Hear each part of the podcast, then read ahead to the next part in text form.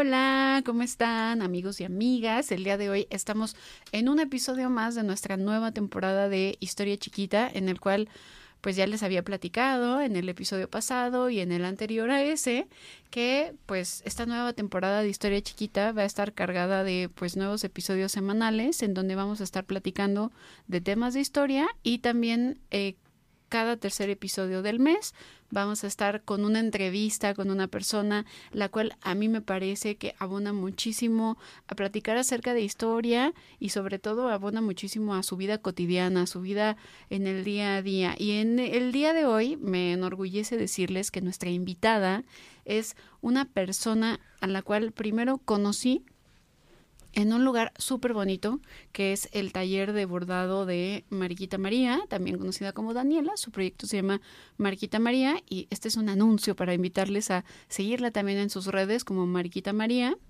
tanto en YouTube como en Instagram, si están interesados en aprender a bordar. Y sobre todo para decirles que en ese lugar, en ese espacio en donde muchas mujeres se conectan y hacen amistad, pues yo conocí a Claudia Arroñada, que primero les voy a comentar un poquito su semblanza para que sepan quién es. Es maestra en comunicación por la Universidad Iberoamericana y tiene más de 10 años de experiencia en promoción, gestión y desarrollo institucional y ha trabajado principalmente para la iniciativa privada, también para el gobierno federal mexicano en temas educativos, digitales y de seguridad nacional y actualmente colabora con diferentes proyectos de análisis de medios, vinculación y filantropía y trabaja también proyectos sobre y con inteligencia artificial, que también es una este, increíble eh, temática. Hace unas semanas estuvo eh, por muchos lados platicando y haciéndole promoción a precisamente todo lo que tiene que ver con AI y actualmente funge como académica del Departamento de Comunicación de la Universidad Iberoamericana y también, otra vez, borda, teje y también colabora en Ibero 99 con La Botica Digital, un programa que se dedica a hablar sobre vida cotidiana, internet e historia. Y evidentemente, pues es mi comadre en ese programa. Estamos juntas y les traigo una probadita también por acá en Historia Chiquita de lo rico que se hace este programa. ¿Cómo estás, Clau?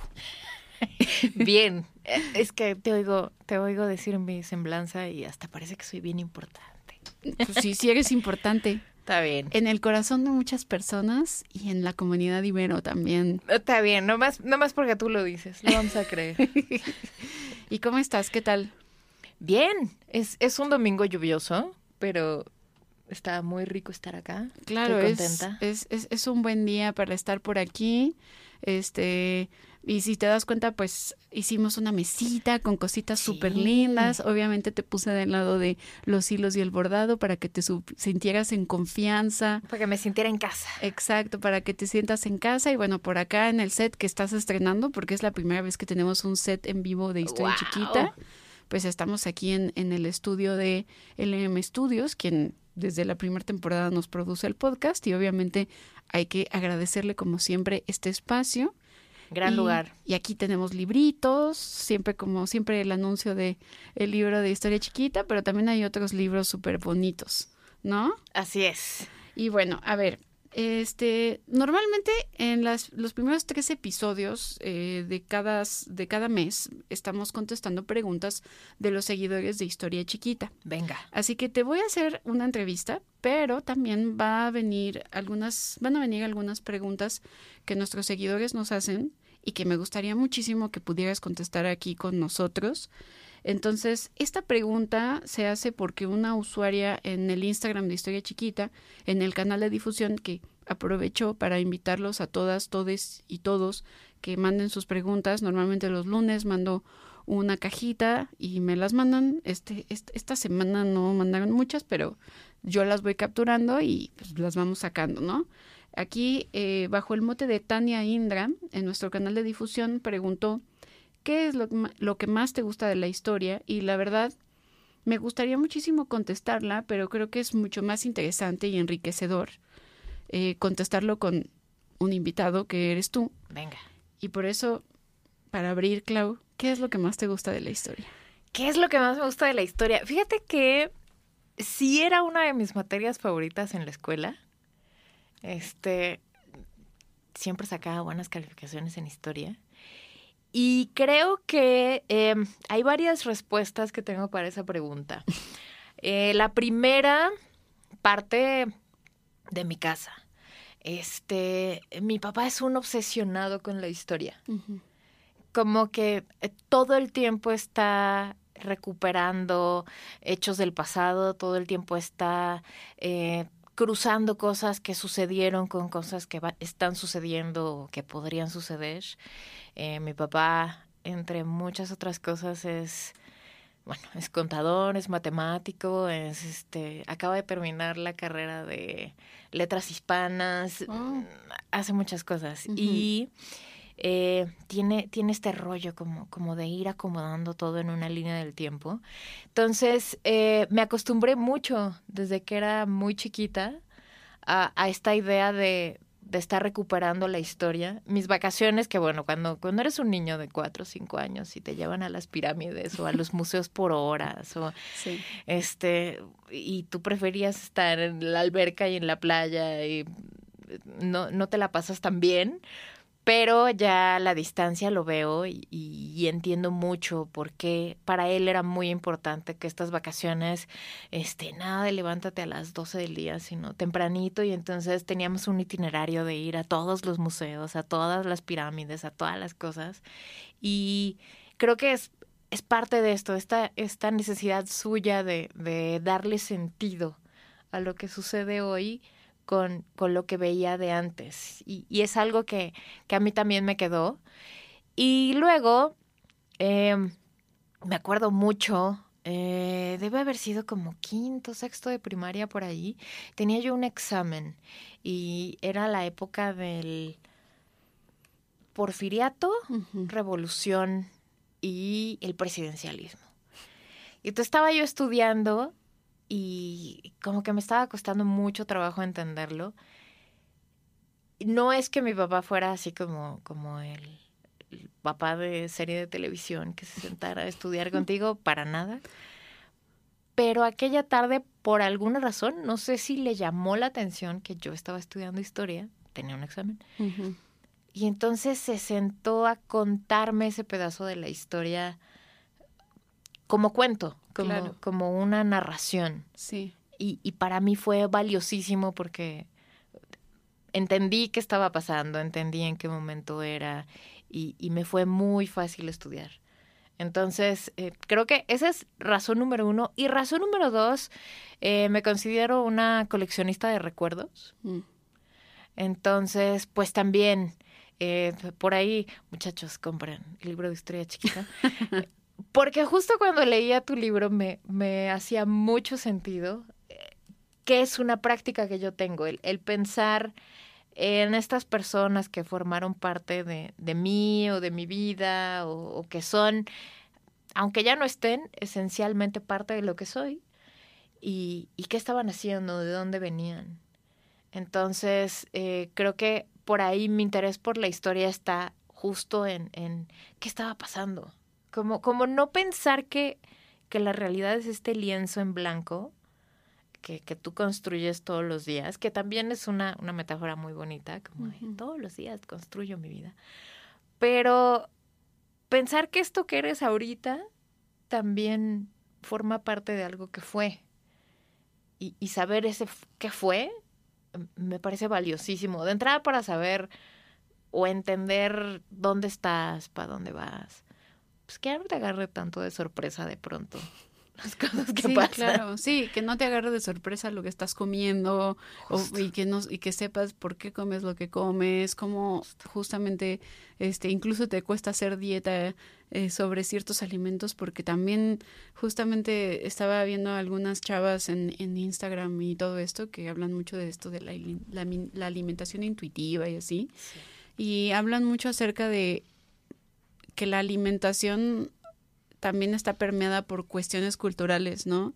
Entonces, pues sí, también la historia te ayuda muchísimo a entender por qué comes lo que comes y cómo lo comes y qué tipo de frutas te gustan y qué tipo de, de, hábitos de consumo alimentario tienes. Tienen mucho que ver también con tu historia, ¿no?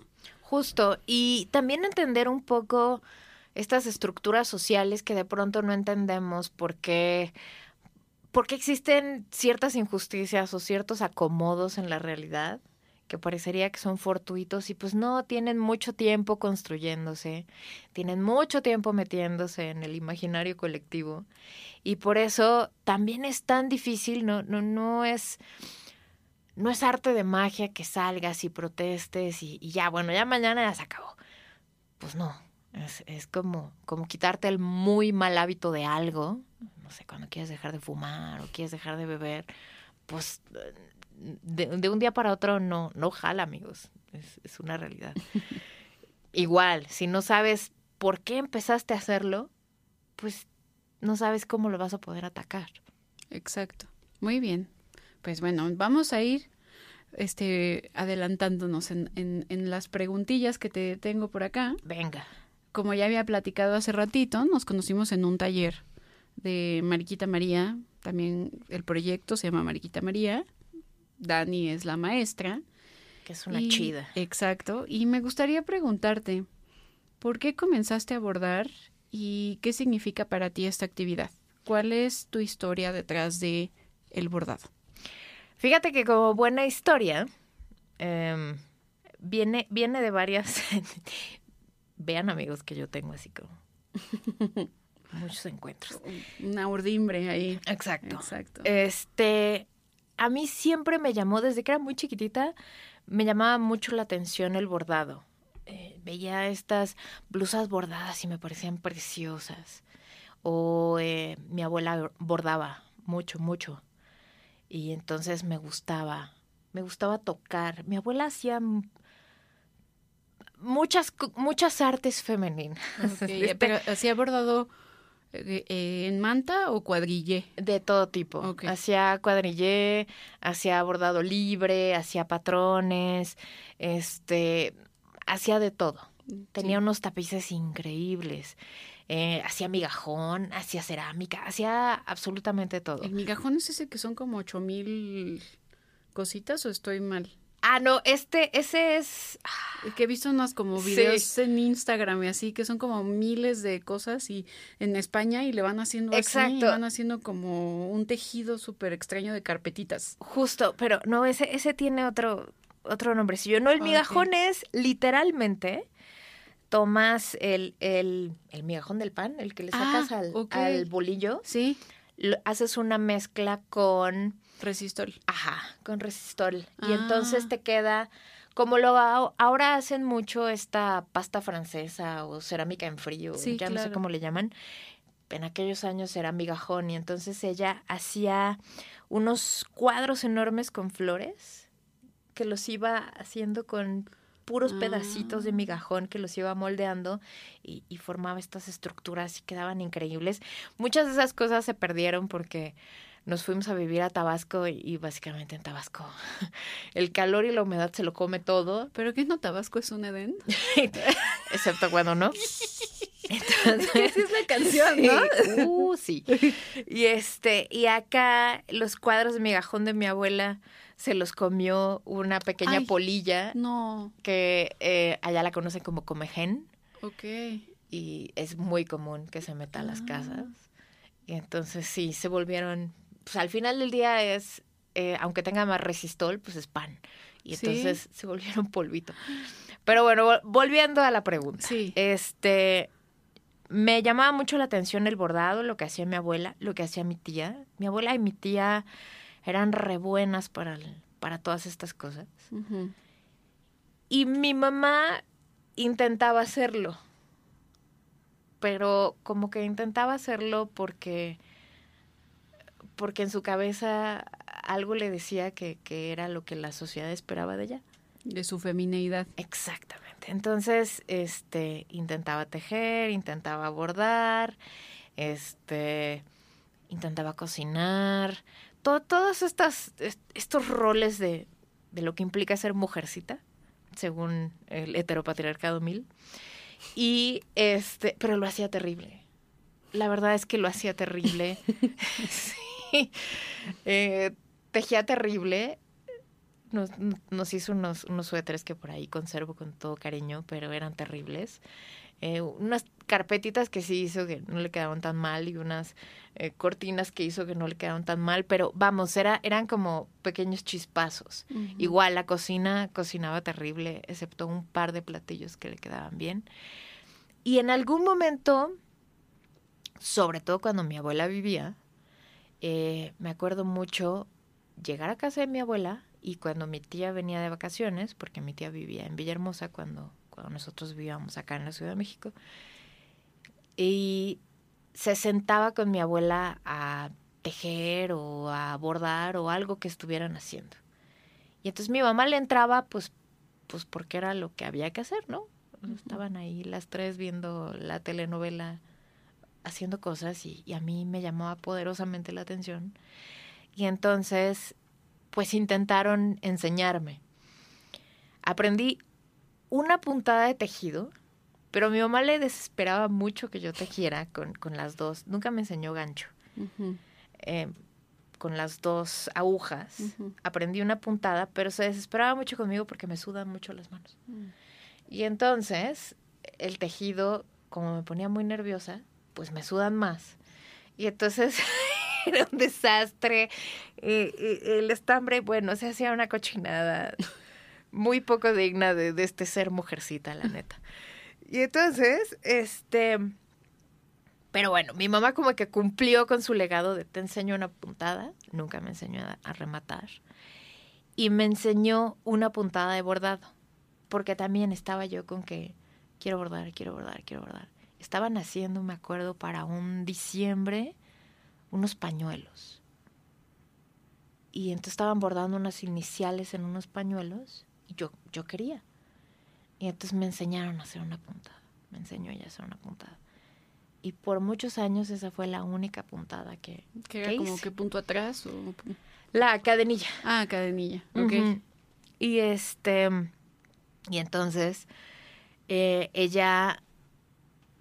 Como buena parte de las mujeres de mi familia, pues le da cáncer.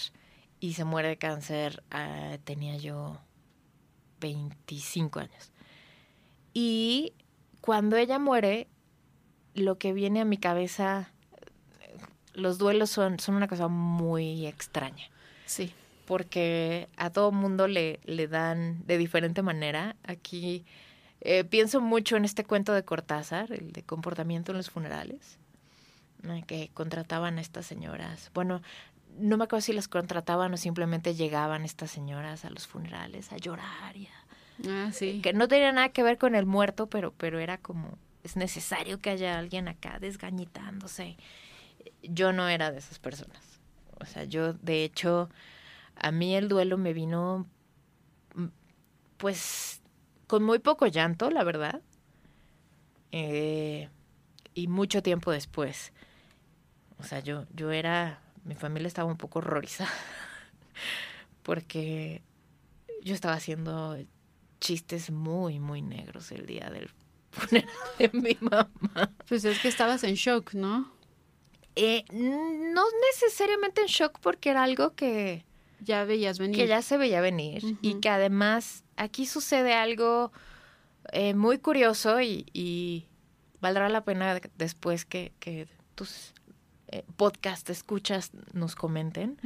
Este viene una cosa después de una, de una enfermedad anunciada, una muerte anunciada, diría García Márquez, que igual la sociedad te hace sentir muy culpable de ello, pero al final del día la familia también de cierta manera siente descanso, porque llevas muchos meses en donde igual que tu enfermo o igual que tu muerto, no dormiste, batallaste, nosotros tuvimos la fortuna de que fue en casa, pero ¿cuántas personas pasaron días, horas, noches en hospitales? Y entonces em, fue una cosa muy curiosa porque además mi mamá fallece en Villahermosa, en el pueblo, que, que viví muchos años allá, crecí allá, y lo siento como mi casa, pero no lo siento como mi casa.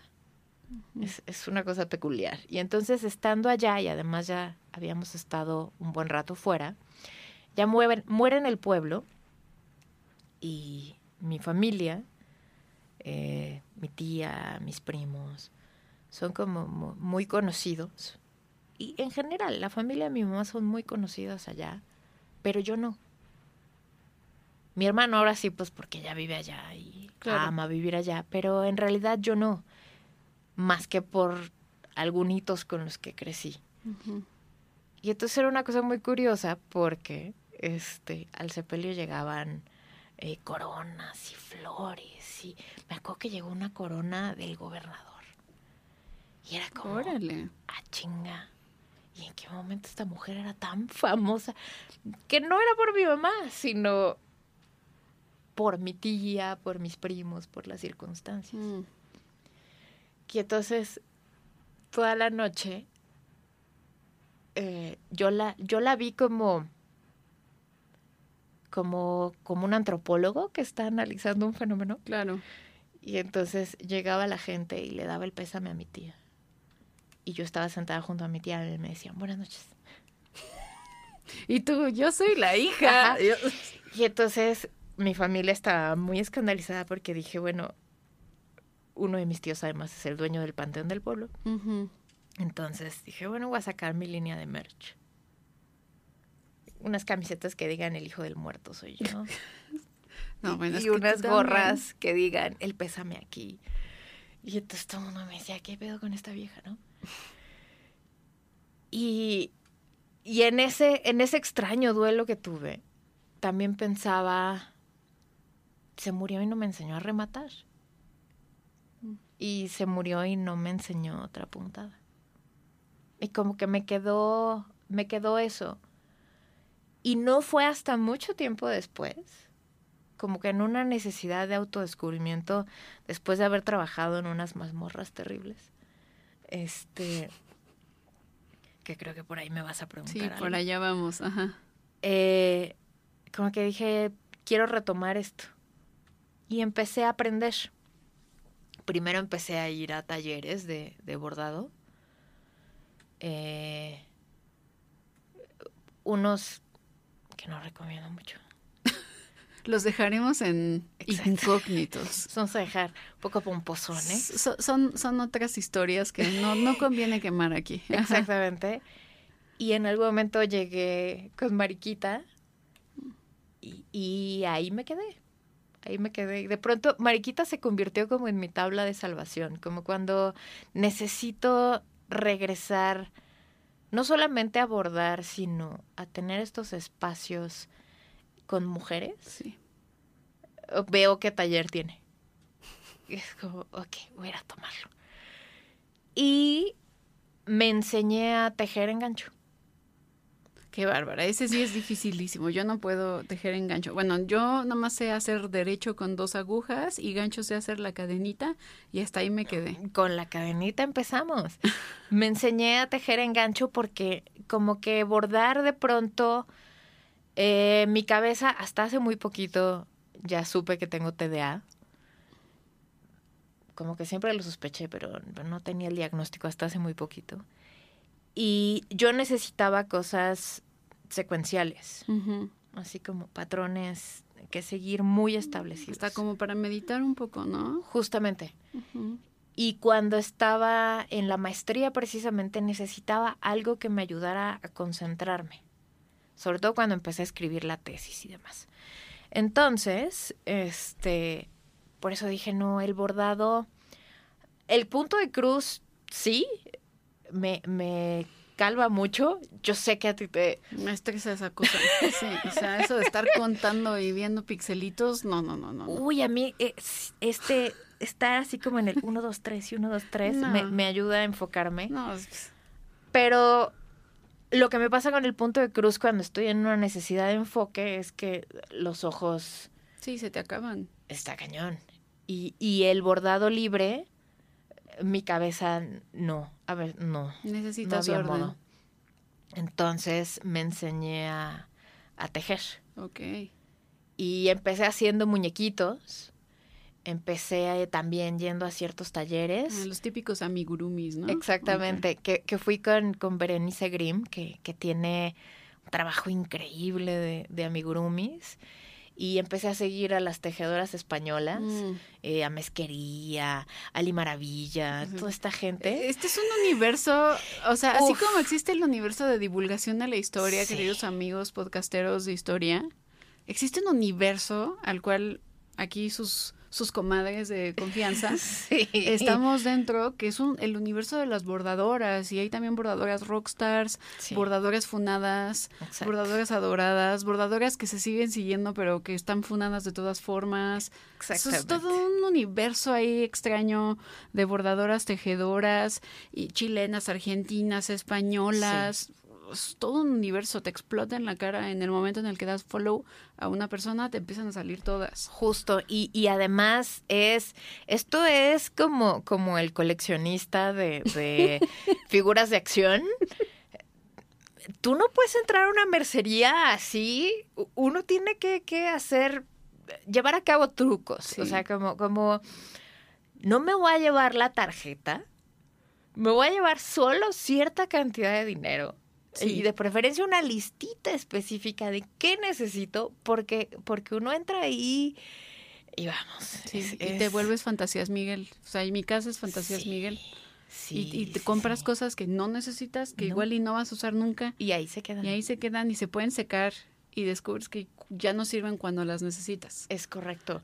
Pregúntenle, eh, yo, este mensaje es para la querida Dan. Dan, se me está secando el, el sellador. El sellador, yo también compré el litro de sellador ahí, Comex 5 por 1 Sí. No es anuncio, ¿no? No, no es anuncio, No. pero es una realidad. Y este, y pues sí. Eh, Y, y justamente esta parte del tejido, el bordado, tiempo después de la muerte de tu mamá, fue lo que te conectó con ella otra vez. Justo, hay, hay, y que estoy tratando de explorarlo en un proyecto que, que espero que mi cabeza me dé para concretarlo. Si no, seguramente acá me van a estar correteando para que lo haga. Eh, en donde precisamente empiezo a preguntarme, o sea, yo todo esto lo hago porque quiero hacerlo, porque concienzudamente decidí que iba a explorar el arte textil por varias razones. Primero mi salud mental, después porque me apasiona y luego eh, porque existe la errónea idea, que también esto es algo que viví, no ahondaré mucho porque sería dar muchos detalles, pero eh, de pronto existe la idea de que el arte textil es opresor para las mujeres, precisamente porque en algún momento de la historia eh, era muy común que pues, el hombre a, a ser exitoso y crecer y tener negocios y demás, dinero y mujeres. Y nosotras pues en la casa eh, pariendo Cocinando, hijos, bordando. exacto, cocinando, bordando, tejiendo chambrita, este, en fin. Y la realidad es que cuando uno ya se clava a estudiar un poco más esto a fondo, te das cuenta que hay muchísimas aristas, muchísimas aristas en donde además, hay que decirlo, los hombres también participan y es una cosa muy penosa que, que se les excluya del arte textil cuando hay, híjole, textileros hombres de toda la tradición, tejedores, bordadores, que también merecen ser reconocidos. Y bueno, por ahí me, me empecé a clavar mucho y sobre todo me llevó a lo que les decía hace rato, eh, tratar de entender por qué mi mamá, odiando todas estas cosas, insisto, esto yo lo hago por gusto, pero yo sé que a ella no le gustaba, lo hacía. Y sobre todo, cómo mi mamá en algún momento asumió este rol de, de mamá o de esposa o de hermana, o sea, siempre eh, calificándose con, con un sustantivo. Pero si ustedes me preguntan quién era esta señora como mujer, no tengo la menor idea. Entonces, esto te da un poquito de luz. Me da como una manera de empezar a jalar paradójicamente el hilo y tratar de descubrir quién era. Y en el quién era, no necesariamente eh, armar su biografía, porque también creo que eh, parte de, de lo interesante, pero también lo terriblemente injusto que tiene la historia, es que no la cuenta quien la vivió necesariamente. O sea, la cuenta alguien más, la cuenta un tercero, o este dicho de la historia la cuenta el, el ganador, ¿no? Eh, no creo que sea tan así siempre. Pero, o sea, en este caso no, no es necesariamente saber de ella. Pues, si quisiera saber más de ella, pues le marco a mi tía y le, le pido que me cuente historias, pero van a ser las historias de mi tía. Claro. En relación a ella. Eh, más bien como en esta autoetnografía, quizá, tratar de entender quién era ella y por qué tomó estas decisiones a partir de lo que un sistema le dijo muy adentro de su cabeza que tenía que ser la cosa. Y bueno, ¿cómo, cómo entro yo por ahí? ¿Cómo, la descubro? Ya. Wow, pues sí, es un viaje súper, súper, súper interesante. Es un viaje. Esta parte de por qué estás tan conectada con el tejido y el bordado. Pero también quisiera hablar un poquito, eh, yo desde que te conocí, precisamente esta parte que mencionas acerca de los chistes, incluso el humor negro y todo esto, eres una persona, bueno, en, en, en mi muy personal punto de vista, que pues sí, como que tiene mucha luz, ¿no? O sea, como independientemente de que sea humor negro, sí tiene mucha luz y llamas como mucho la atención con siempre tus intervenciones, etcétera. Y también te quería preguntar con esta parte del humor y así. Eh, una de las cosas que más me sorprendió cuando te empecé a conocer es que tú, tú trabajas o trabajaste en risaterapia. Soy payaso de hospital. Y quería saber por qué trabajas risoterapia, cómo es trabajar en risoterapia y por qué decidiste desarrollarte en ese mundo. Eh, más que trabajar, eh, es, bueno, sí, no es un trabajo, pero es, eh, es, una historia muy linda. De entrada aquí, este, le voy a mandar un beso enorme a mi hermanito Andrés Aguilar. Yo pensé que a Patch Adams, ¿no? no, fíjate que hay historias interesantes alrededor de Patch Adams. Ok. Este, que, que yo creo que nos dan para otro podcast. Okay. Pero no, Andrés Aguilar Larrondo, a quien le mando un enorme beso, es el fundador de Risaterapia, eh, payaso de profesión. Ok. Eh, idiota profesional, como él se presenta. Ok. Eh, ustedes lo pueden encontrar por ahí y tiene un programa increíble en Radio Nopal que se llama Fracasorama. Ah, y, y, se pone de esas como naricitas que son como de peluche o la chafa que te dan cuando van los payasos a las fiestas de plástico con el resorte aquí todo embarrado en el cachete? No, bueno, es que depende, o sea, la nariz es, es un arte. De entrada aquí eh, es una cosa muy curiosa cómo el imaginario también nos ha llevado a que los payasos son estos seres súper maquillados, este, que dan miedo y que eh, te hacen globos ahí afuera del Sanborns o, o, eso, el payaso, gracias a Stephen King. Bueno, o sea, yo, yo nunca fui niña que le dieran miedo a los payasos. A mí mi mamá cada año era de que payaso y ya cuando fui más grande ya no quería payaso y quería mago porque ya porque más pro, claro. Pero nunca me dio miedo los payasos. Y hay gente que le dan mucho miedo a los payasos, lo cual para mí es extrañísimo. Porque digo, no, pero son súper divertidos, ¿no? Pero hay gente que le dan miedo, ¿no? Es que de entrada, este, este maquillaje exagerado del payaso es para el payaso de pista. El de... El de circo. Ah, ok. O sea, ustedes piensen en un circo, estamos hablando, bueno, los circos tradicionales, que son estas tres pistas, y entonces estamos en gradas, y necesitaban este maquillaje tan exagerado para, que, exacto, de donde quiera que tú estuvieras, pudieras ver a esta persona con estos ojotes y estos pelotes. Pero en realidad, el payaso o el clown no lleva maquillaje, lleva muy poquito. Su maquillaje es la nariz. Mm. O sea, del, el clown por excelencia, pues es Charlie Chaplin o Buster Keaton, ¿no? Y entonces, eh, risoterapia, bueno, Andrés, Andrés sí es payaso, payaso de, de haberse graduado de la escuela de payasos del Ringling Brothers. Ah, ok. Claro, el Ringling Brothers. Yo pensaba así como, Universidad Nacional Autónoma de Payasos. No, no, tenemos. Creo que siempre ha sido su sueño tener la escuela de payasos. Ok. Este, pero fue no Ringling Brothers a Pero exactamente, estuvo en el Ringling Brothers. Por supuesto, a su papá le dijo, me gané una beca en el extranjero. Ok, pues sí. y era irse a al Ringling Brothers. Ok. Y en el Ringling Brothers vive una experiencia muy linda en un hospital con una chica, una, una niña que estaba en, en el ala de, de niños quemados. Y es una experiencia que, que él la cuenta muy bien. Ahí les aconsejo seguirlo. Lo encuentra como yo, Andrés Aguilar. Y, y él la cuenta mejor que yo. Y entonces, a partir de esa experiencia, regresa a México y funda Risaterapia. Y entonces, Risaterapia es una organización de la sociedad civil en donde eh, voluntarios donamos nuestro tiempo para, o sea, somos, no somos payasos de profesión, no, somos civiles, que sí recibimos una instrucción clown, sí recibimos cierto entrenamiento y sí te estás capacitando eh, por un buen rato.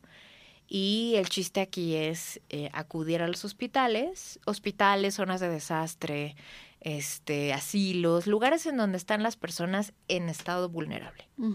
Así, así es como les llamamos. Y que necesitan reír.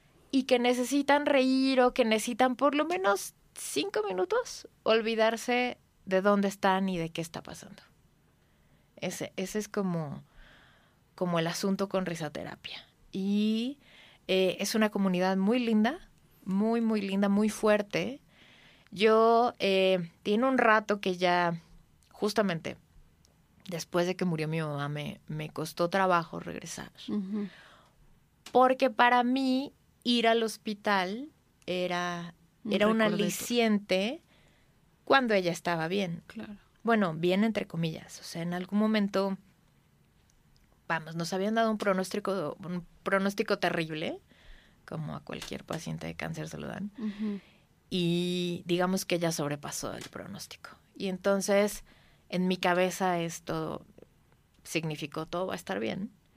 Y entonces cuando yo iba a los hospitales, iba con la idea de todo va a estar bien. Aunque esto sí es parte de- del entrenamiento de médico de la risa, el, el que tú no puedes llegar a decirle a nadie vas a estar bien, porque Sí, no ¿no? sabes.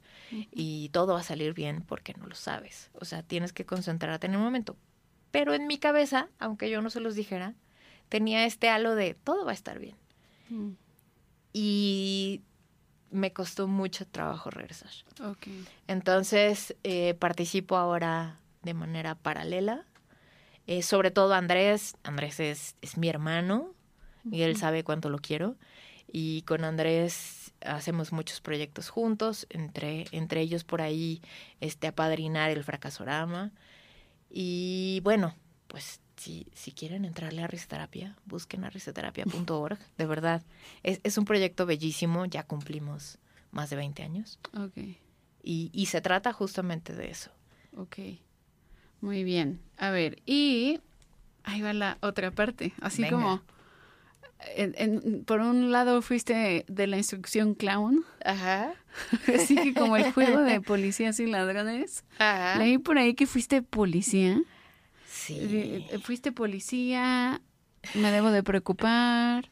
O De ya superamos manera. esa etapa. Eh, fíjate que es este gusto eh, que combina también muchas partes de mí, por supuesto. Eh, y fueron años muy complicados. Sí, sí, fueron... No te voy a decir que, que estuvo la cosa muy fácil y muy fluida, pero eh, fueron años en donde aprendí muchísimo. Eh, conocí a personas muy interesantes, otras no tan interesantes, Y muy obscuras, otras seguramente. muy obscuras. y este, y creo que, digo, acá, por supuesto, venía el, el gusto culposo por, por años y años y años de consumo de true crime y todas esas.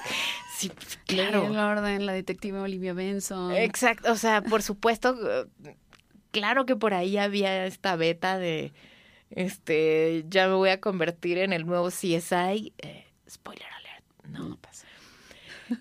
Y, eh, pero también cuando yo entré a trabajar acá, eh, tenía esta idea, yo quería hacer algo por mi país. Ajá. Órale. Sí, o sea, se- Sí, se- ya. como, como esta ondita de, de yo quiero pues, ayudar a mi país, a mi Ya. triste país. Yo, yo quiero que vivir de primera mano o tratar de entender de primera mano eh, ¿Por qué pasan y pasan los años? Y pasan y pasa la historia, los, los hechos en la historia. Y se siente como que no cambia nada. Sí, pues sí, ya, ya tuvimos hace 23 años una transición democrática y como que, ¿qué onda, no? Y como que, bueno, y luego Y luego, ¿qué pasa? se suponía que ya íbamos a estar todos bien. Sí. Y como que yo no quería que me contaran eh, ese lado. O sea, tenía yo el lado, por supuesto, de la sociedad y demás, pero de, de la iniciativa privada, de las organizaciones de la sociedad civil. Pero yo, yo quería vivir, pues, ¿qué pasaba del lado de, de estos que, que siempre calificamos como los malos de Malolandia? O sea, el gobierno, ¿no? Y sí descubrí muchas cosas. Sí, e- es, es como... Las cuales son confidenciales y no nos puede contar, evidentemente, pero... Eh, Sí, pe- pero sobre todo mm, entiendes, no justificas, por supuesto, pero entiendes eh, precisamente por qué la historia parece que está como, como en estas bandas de las caminadoras, que, que corres y corres y corres y, y estás en el mismo lugar. Y, y sí. Y- eh, y, por eso comenzaste a tejer también. Fíjate que no, el, el tejido vino mucho tiempo después. Ah, ok. Yo pensé que fue en ese momento. No, ahí, el- en realidad, ahí eh, mis horarios eran una cosa rarísima porque eh, yo como los tucanes de Tijuana me gustaba vivir de noche. Este, no, salíamos muy tarde y, y era una cosa de, si de pronto te decían, no hay fin de semana, no hay fin de semana. Y si te decían no hay puente, pues no hay puente. O este el señor secretario necesita que, que le armes una presentación porque mañana se va a no sé dónde, pues había que dormir ahí. O no dormir. Entonces, mis horarios eran una verdadera locura. Ok. Eh, ahí eh, la cosa más bonita es que eh, en ese lugar trabajaba con mi mejor amiga, quien sigue siendo mi mejor amiga, Juanita, que le mando un beso. Y este, y pues nos acompañábamos mucho. Yo creo que si no hubiéramos estado trabajando juntas, no, no sé. No hubieran durado tanto. Mm, tal vez, no sé. La paga era buena. pero este, pero sí, e- e- era, fue una experiencia, no la repetiría jamás, Ok. pero así a la distancia puedo decir que aprendí muchas cosas, no solamente de, de lo que implica el campo, de lo que implica el gobierno, sino también de mí misma. Ok. Y hablando de horarios locos, salidas hasta muy de noche, también has estado en el mundo de la publicidad. Híjole, sí. ¿Te arrepientes de algo dentro del mundo de la publicidad?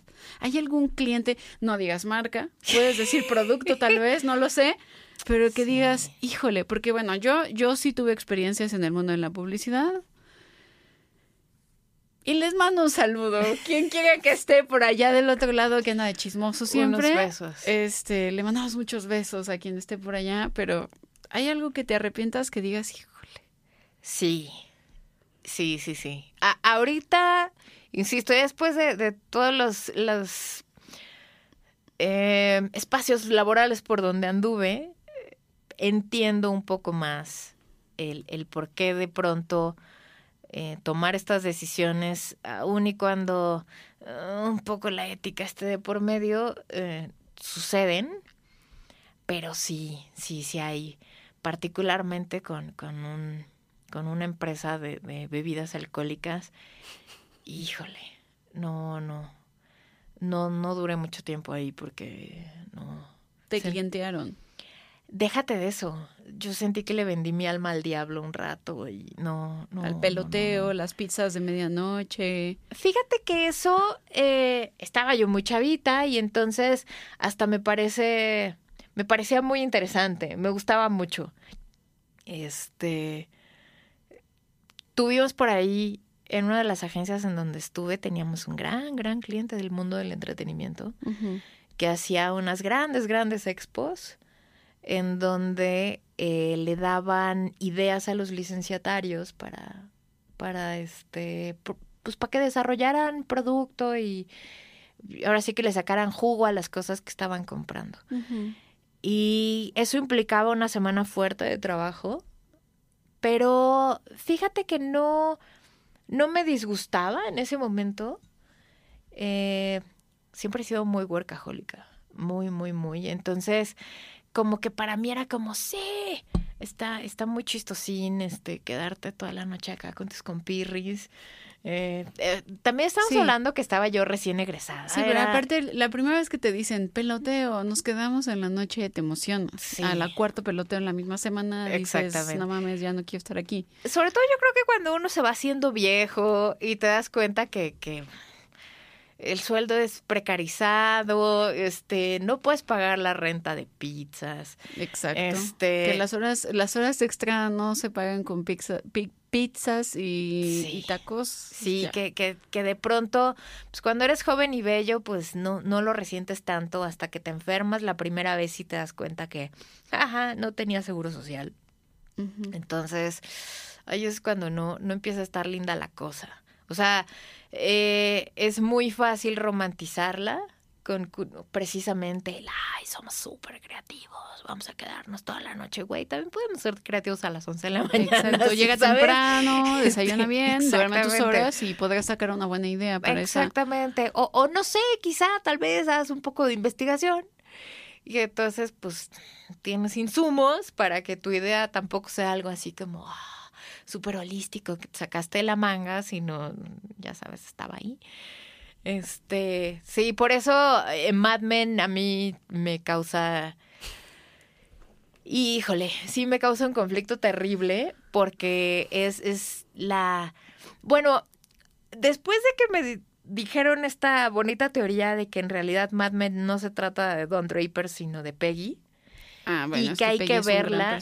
Sí, pero y ahora reverla, mm, que es complicado porque hay, hay pedazos de la serie en donde a Peggy nos la sacan mucho de... Pues sí, porque en la primera temporada, spoiler, este, pues le pasa algo muy fuerte, entonces como que se desaparece de repente y no sabes dónde está. Exactamente, pero se supone que eh, la historia se trata de Peggy. Entonces, cuando ya volteas a ver ciertos capítulos y, y, los ves como, como esta idea de la chavita que empezó de nada y bien meritócrata el asunto y terminó siendo este doña Chucha Cuerera y no su jefe el traumado, vividor, borracho.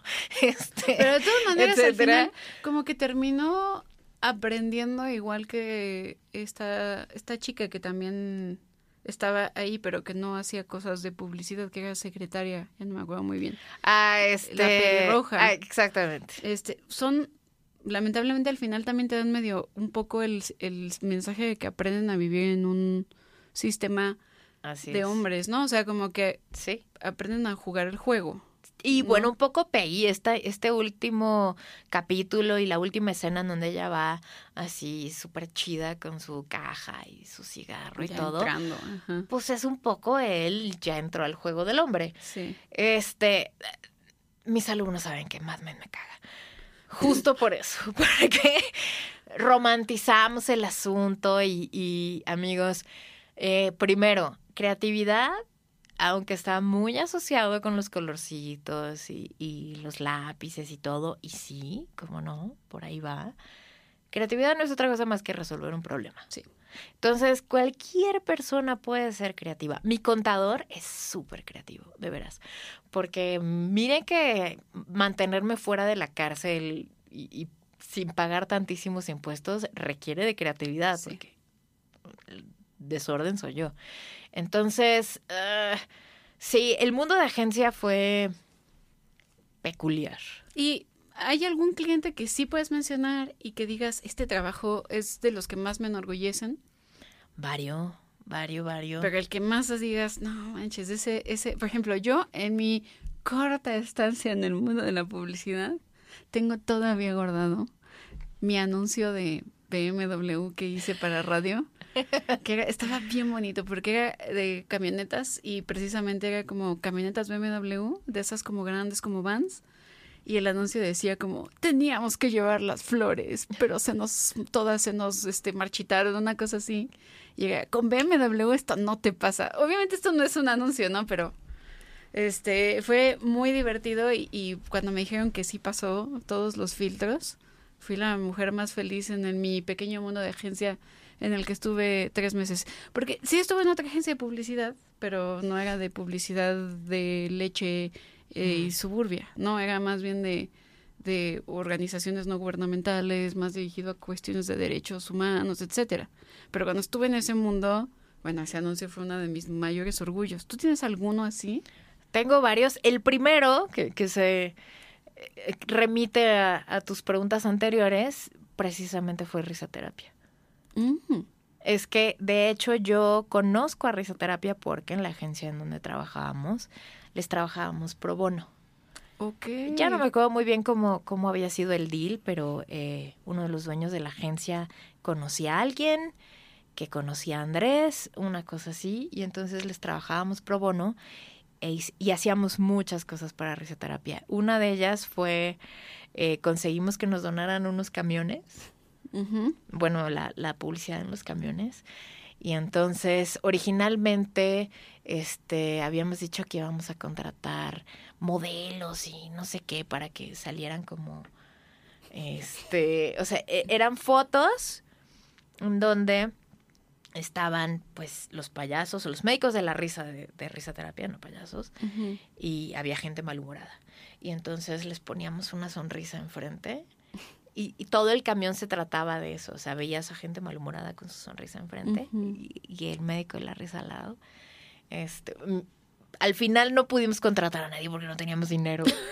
Y, y claramente mi jefe en aquel entonces dijo, no, no manchen, ya, ya, o sea, ya conseguimos los camiones, ya hacemos las fotos in-house y todo. Los camiones nos donaron las, las impresiones, pero pues entonces todos los de la agencia nos donamos como modelos. Por ahí salió mi cara malhumorada mucho tiempo Ok. eh, dando vueltas por esta ciudad en camiones de risoterapia.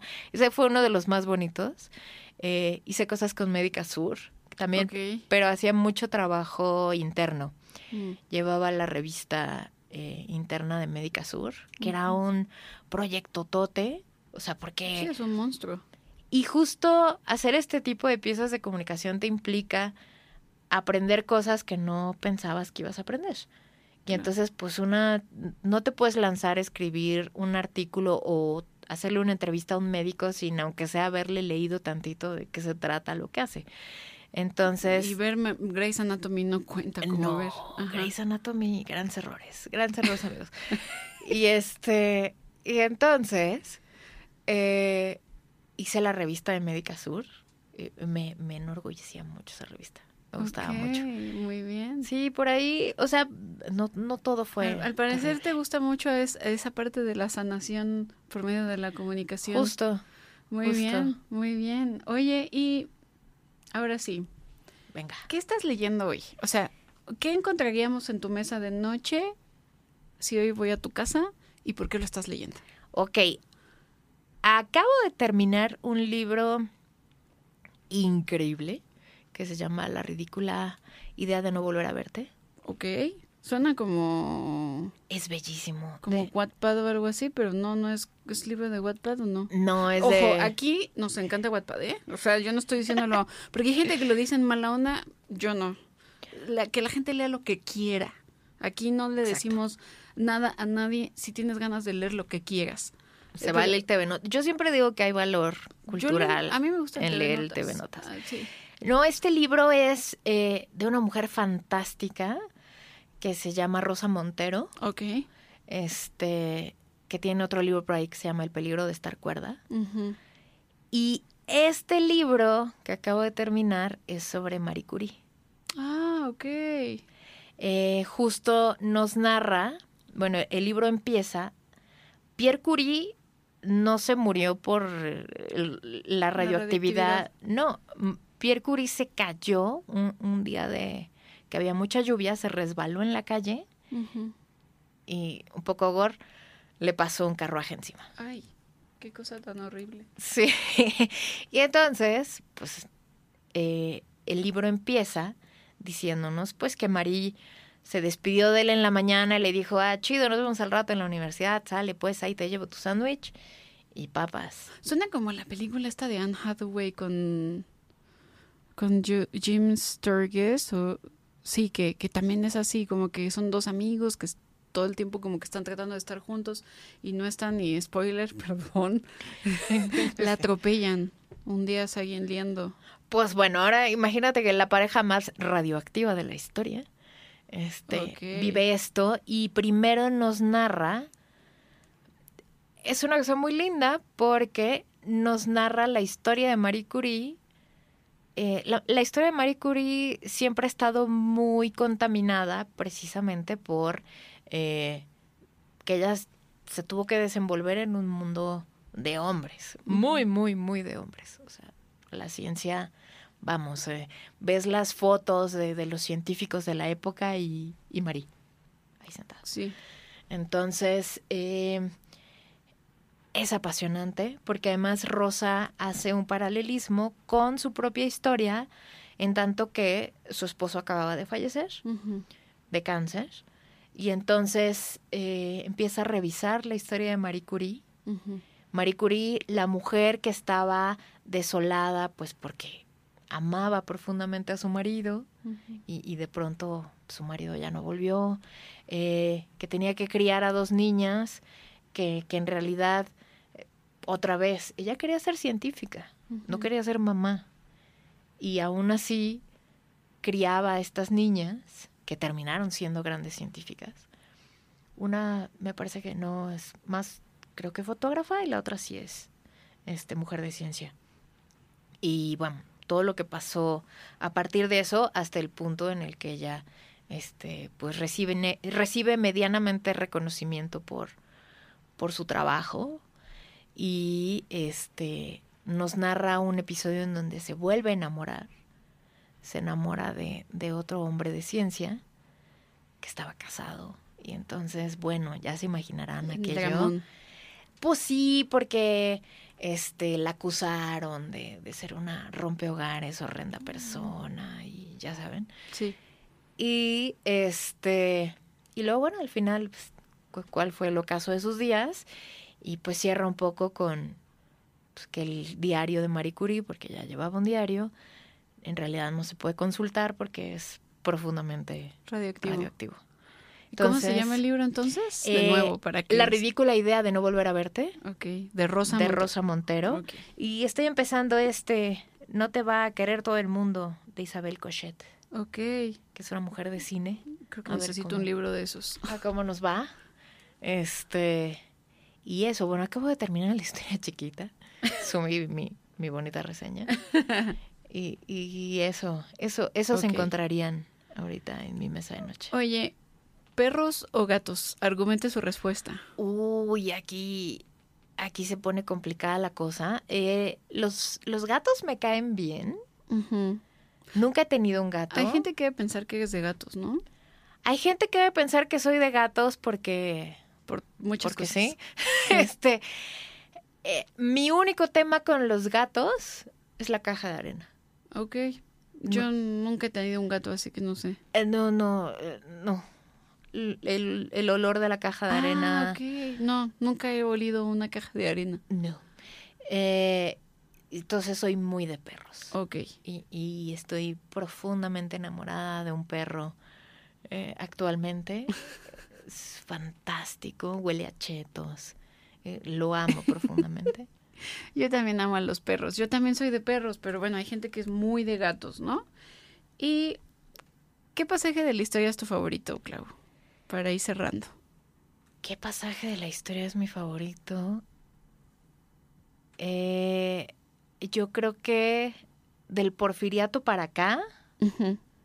Me llama mucho la atención. Mi familia tiene una historia eh, de... Perdón, amigos. Bueno, nos cae bien Pancho Villa. Porque, bueno, de, del lado de mi familia, este, pues Pancho Villa no, no, no es héroe. Este, el papá de mi abuelo, mi bisabuelo. Llega de España con su hermano. Bueno, su hermano se vino antes y primero este, trabajaron en el trazo de, del tren al norte, un pedazo del Chepe, de hecho. Y luego eh, trabajaron como ganaderos. Les pagaron con una hacienda en Chihuahua. Y entonces eh, se viene la revolución. Y bueno, se acordarán que en la revolución hubo una persecución importante de españoles. Y no necesariamente por eso, pero eh, el hermano de mi bisabuelo en una pelea de bar, eh, alguien lo mata, lo mata cobardemente por la espalda. Oh, Y entonces mi bisabuelo se salía todas las noches a buscar al asesino de su hermano hasta que pesca la influencia española y se muere. ay, no, qué drama. Y entonces, pero pues para esto, o sea, mi abuelo ya, ya era adolescente, tenían la, la hacienda, o sea, como que iban a buscar la manera de... Estaban bien acomodados, pues, Ajá. hasta que llegó Pancho Villa. Y Pancho Villa Les quito la hacienda. Sí, sí. Eh, mi abuelo en algún momento decía que él estaba, eh, estaba muy cerca de donde mataron a Villa y lo pudo ver y él decía que ese había sido el día más feliz de su vida. Sí. Dios santo. Ok. Sí. Entonces, bueno, ahí, ahí hay una historia interesante con toda la época de la revolución, eh, toda la parte, este, el maximato y esto me llamaba profundamente la atención, ver a estos machos, machos, machotes hacerse bolas.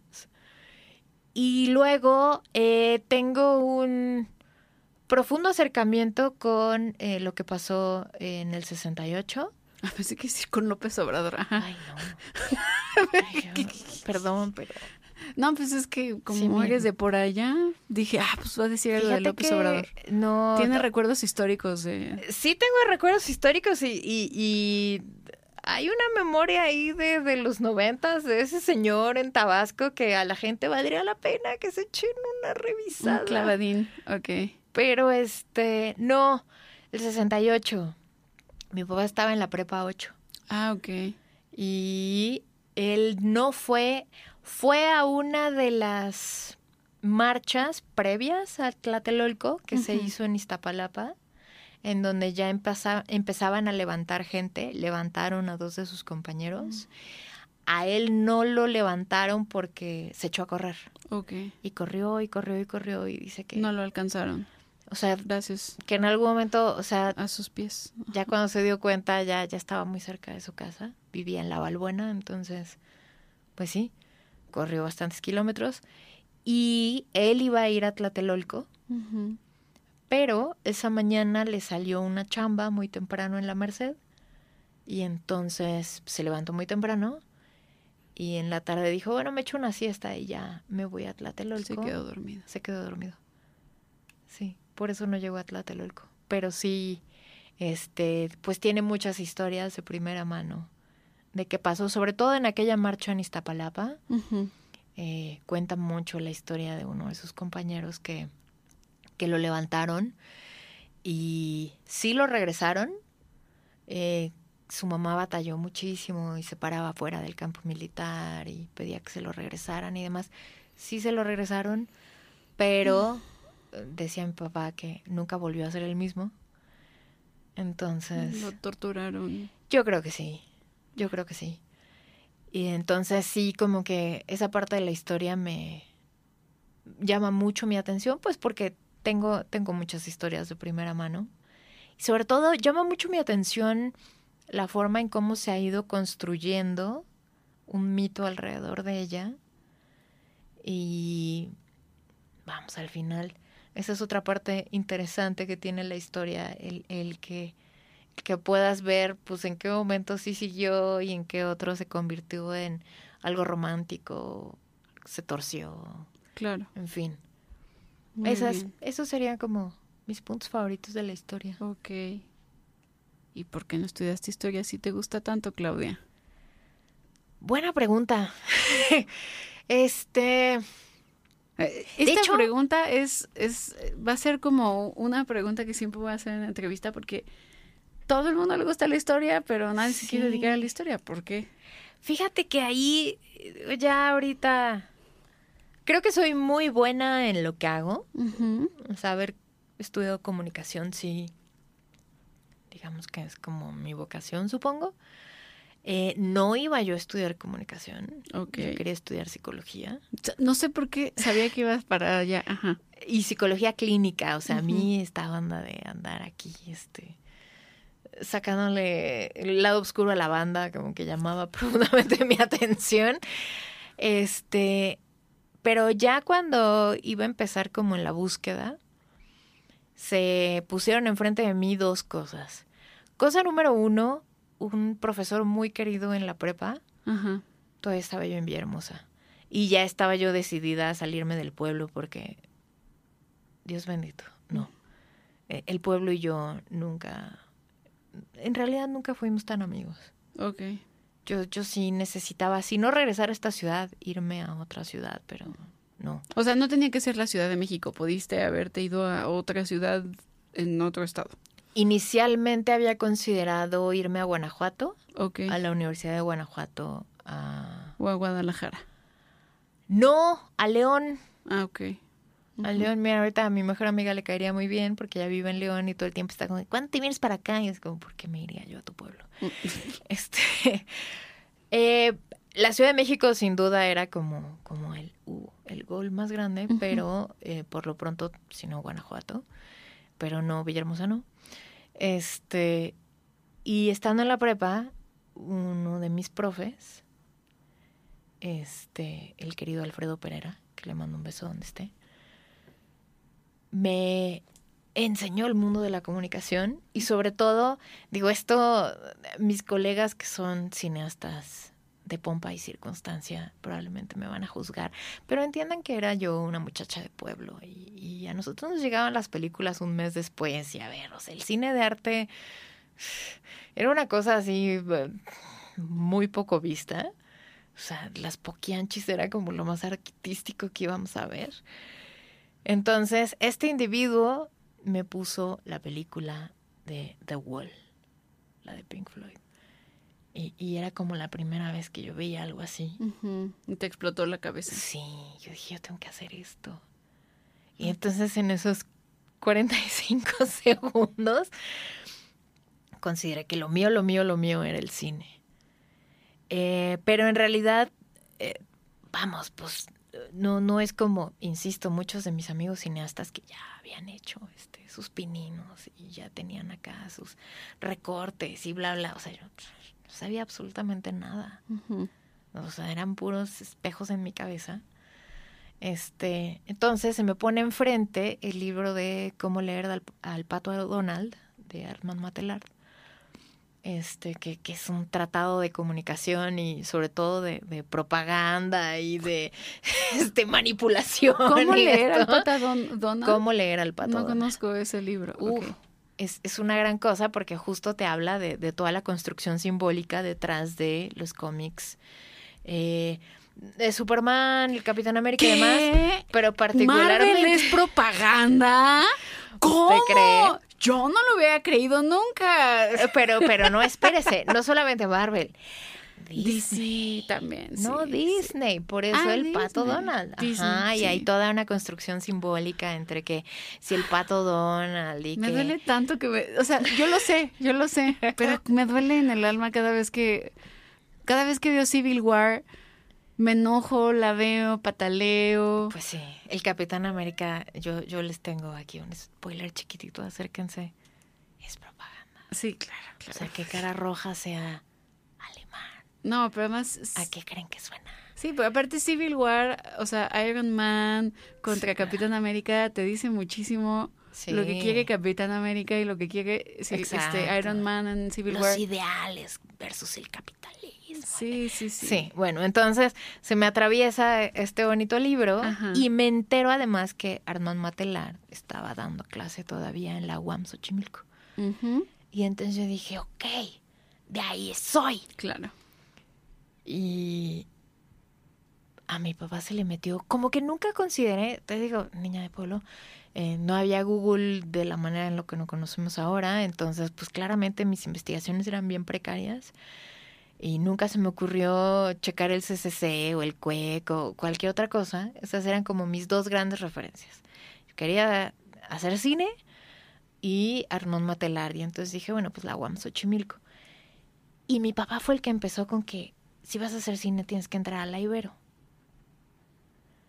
Yo, ok. ¿La Ibero? O sea, nunca estuvo en mi imaginario la Ibero. Mi papá se súper empecinó con la Ibero, pero de verdad de, de, de, la Ibero, la Ibero, la Ibero. Y dije, bueno, ¿y este señor qué? Y el que fue, hizo toda la investigación y todo fue él. Llegó así con todos los panfletos. Y este, era tanta su necedad que dije, bueno, ya. Hago el examen de la Ibero y si no quedo, pues ya. A ver qué hago. Y sí quedé. Y entonces, pues, ahí sigo. Muchos años después. Muy bien, pues, pues esta fue una pequeña entrevista que, que quise hacerle a Claudia Arruñada, que pues es un ser muy especial eh, que conocí precisamente en estos círculos de, de, bordado con Marquita María, quien en algún punto también traeremos por acá para que platique un poco acerca de su vida y sus talleres. Y les agradezco muchísimo que se hayan quedado esta primera entrevista. Eh, les recuerdo eh, las redes sociales de Historia Chiquita, que son en Instagram como Historia Chiquita, en Twitter nos pueden, bueno, ahora X como Historia Chiqui, en TikTok como Historia Chiquita. Y Clau, ¿te gustaría decir tus redes sociales? Este, eh, paradójicamente, como buena comunicóloga, hago muy poco por mis redes sociales. Este, pero la que más uso, consulto y tengo abierta es Instagram. Y ahí me encuentran como arroba clarsa, que es como recuperado de mi nombre. Entonces, pues sí, si quieren echarse una vuelta. Eh, a veces sí pongo cosas interesantes, otras se me olvida y ahí la abandono un rato, pero échenle un ojo. Y bueno, también acuérdense que si les gustó esta platiquita, todos los martes en Ibero 99 a las cuatro y media estamos platicando por allá también cosas de vida cotidiana, historia y el mundo de la internet y, la, y, el mundo digital. Y bueno, también Claudia tiene muchísimas cosas que platicar, no solamente de lo que platicamos hoy acerca de la inteligencia artificial. Entonces, este, pues ojalá que un día prendan su radio, le quiten el polvito y nos escuchen por allá. Y pues eso es todo por hoy. Muchísimas gracias, Clau. Muchísimas gracias a ti, Sari querida. Y si no quieren desempolvar el radio, también se oye por internet. ¿eh? Sí, también se puede oír por internet, se me olvidó eso. Ibero 99.fm. FM. Adiós. Existe un umbral que se abre cuando la oscuridad es profunda y tres campanadas separan la noche. Si lo cruzas, cierra los ojos, escucha y descubre lo que se oculta detrás de eso que llaman realidad. Sonoro presenta Sapiens Arcanas, Secretos y Misterios, donde mitos y hechos se muestran ante tu mente y donde solo tú podrás resolver las preguntas para llevar luz a la verdad. Sapiens Arcanas, Secretos y Misterios, disponible en cualquier plataforma de podcast. ¿Estás listo para convertir tus mejores ideas en un negocio en línea exitoso? Te presentamos Shopify. Tal vez no lo sabías, pero nuestro podcast More Than Mamis es un negocio y lo empezamos por supuesto para desahogarnos y hablar sobre la maternidad, no para convertirnos en expertas de ventas y del e-commerce. Así que sí, necesitábamos ayuda para vender nuestro merch y poner en marcha nuestra tienda. ¿Y cómo suena con Shopify? Llegó otra venta. Shopify es la plataforma de comercio que está revolucionando millones de negocios en todo el mundo. Ya seas un emprendedor desde tu casa o desde donde sea, Shopify es la única herramienta que necesitas para iniciar, administrar y hacer crecer tu negocio sin dificultades. Con Shopify puedo gestionar pedidos, envíos y pagos desde cualquier lugar, brindándote toda la información y estadísticas de tus ventas al detalle. Regístrate para un periodo de prueba con tan solo un dólar al mes en shopify.com barra sonoro, todo en minúsculas. Ve a shopify.com barra sonoro para llevar tu negocio al siguiente nivel. Shopify.com barra sonoro.